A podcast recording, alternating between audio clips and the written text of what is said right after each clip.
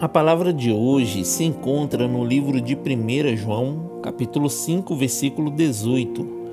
Ora, sabemos que todo aquele que é nascido de Deus não é escravo do pecado.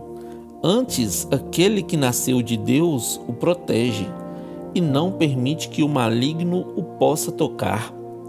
Olá, meus irmãos, a paz do Senhor. Veja que texto maravilhoso onde fala que todos nós que servimos a Cristo estamos protegidos e o maligno não pode nos tocar. Mas como nos tornamos nascidos de Deus? Para nascermos de novo, meus irmãos, precisamos morrer para o pecado e crermos que Jesus é o Filho de Deus. Jesus ordenou que todos os que crescem nele fossem batizados nas águas.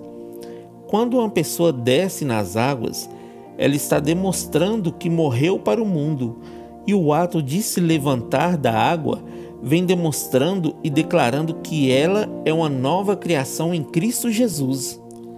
Em Colossenses capítulo 1, versículo 13 diz: Ele nos tirou da potestade das trevas e nos transportou para o reino do Filho do seu amor.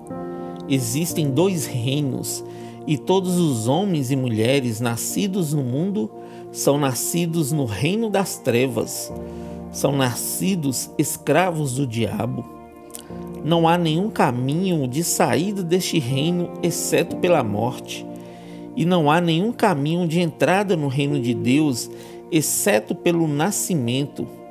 Assim sendo, Jesus tornou-se a nossa morte, como também o nosso novo nascimento e isto declaramos no batismo na água.